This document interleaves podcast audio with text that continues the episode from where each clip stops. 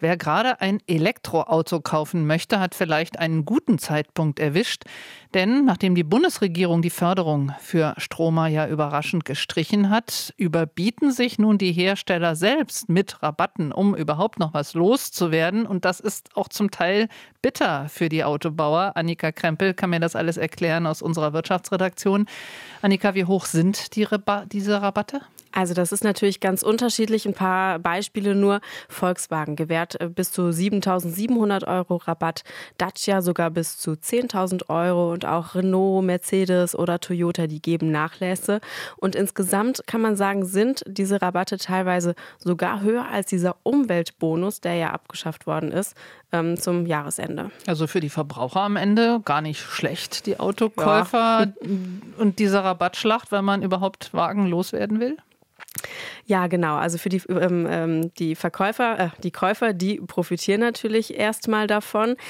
Die äh, Hersteller, die machen das eben, um ihre Autos loszuwerden. Der Absatz von Elektroautos, der ist nämlich massiv eingebrochen. Ähm, neben dieser Förderung für Privatkunden ist ja auch die Förderung für Firmenkunden zum Jahresende ausgelaufen. Das wussten die auch schon länger. Die haben aber im vergangenen Jahr noch einen sehr großen Anteil an den Verkäufen bei den Elektroautos gehabt. Und insgesamt sind die Neuzulassungen im Dezember um 47 Prozent gesunken gegenüber dem Vorjahr. Und da muss man sagen, da waren auch noch viele Vorbestellungen dabei, die dann eben erst ausgeliefert worden sind. Das heißt, wenn man jetzt mal draufschauen könnte auf die Zahlen, dann dürfte die Lage bei den Autobauern wahrscheinlich wahrscheinlich noch ein Stückchen schlechter aussehen. Die Kunden, die halten sich zurück und deshalb eben diese hohen Rabatte. Außerdem haben sowohl Tesla als auch der chinesische Hersteller BYD, also die große Konkurrenz, ihre Preise auch jetzt dauerhaft gesenkt und auch da müssen die deutschen Hersteller mithalten. Und welche Folgen hat das für die deutschen Autobauer?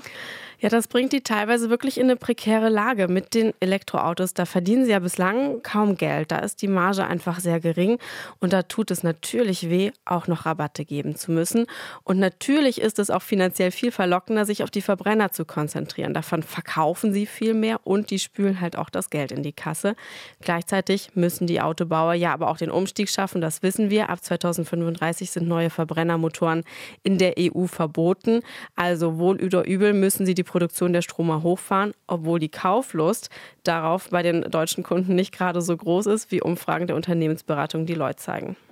Beim Elektroauto liegt ja auch die internationale Konkurrenz. Du hast sie vorhin auch ein bisschen schon angesprochen. Weit vorn. Können deutsche Hersteller das noch aufholen? Ja, also es stimmt tatsächlich. International, da verlieren die deutschen Hersteller gerade an Bedeutung. Tesla und BYD, die verkaufen jeweils mehr Elektroautos als alle deutschen Hersteller zusammengerechnet. Besonders eklatant ist das ja auf dem chinesischen Markt, wo die deutschen Hersteller wirklich an, äh, an Einfluss verloren haben. Aber die Deutschen, die investieren auch gerade kräftig in die Elektromobilität vor allem in neue Batterien. Und wenn Sie da überzeugende Modelle haben, dann könnten Sie noch aufholen. Informationen über den Preiskampf bei E-Autos von Annika Krempel. RBB 24 Inforadio vom Rundfunk Berlin-Brandenburg.